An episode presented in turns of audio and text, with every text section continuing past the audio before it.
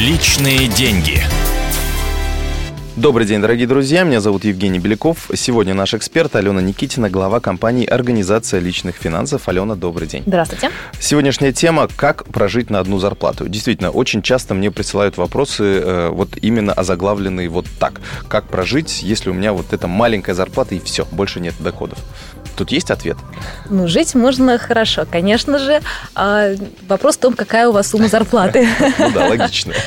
А, для того, чтобы а, понять, хватает ли вам зарплаты, да, если вам, вас ее не хватает, к примеру, на жизнь, и как правильно рассчитать все ваши входящие и исходящие денежные потоки, что вам необходимо вопрос, сделать? Да, задают конечно. именно те, кому не хватает. Конечно.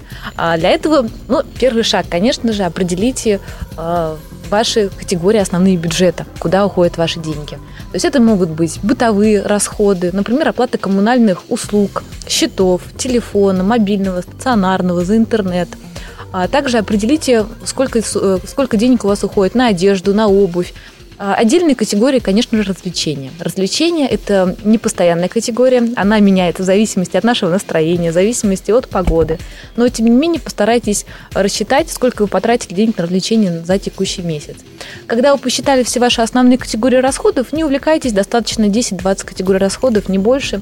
Постарайтесь спрогнозировать ваш бюджет на следующий месяц на основании отчетов за предыдущий месяц. Если у вас получится, то даже сможете рассчитать бюджет на следующий квартал или даже на следующий год. Это будет вообще идеально. Вы Сам будете себе просто бухгалтер. молодцы, Получается. конечно же. И это как раз, эти отчеты, они позволят э, вам э, точно знать, какую сумму вы заработаете, если у вас фиксированная зарплата, и какую сумму вы сможете потратить.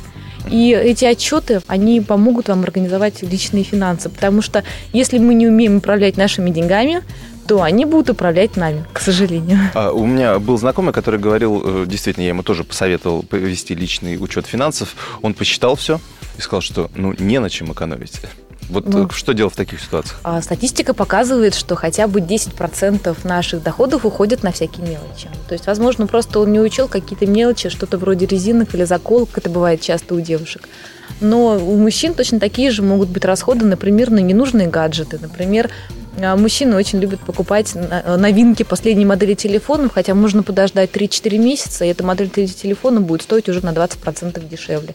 То есть для того, чтобы э, изыскать категории расходов, которые можно урезать, надо знать эти категории расходов, и надо четко представлять, какая сумма уходит на эти категории расходов. Очень часто, когда э, задают такой вопрос, как прожить на одну зарплату, и люди жалуются, э, постоянный ответ о том, что зарабатываете больше. Вот э, м, кажется, что такой ответ, он немножко издевательский. А, Или здесь есть какой-то...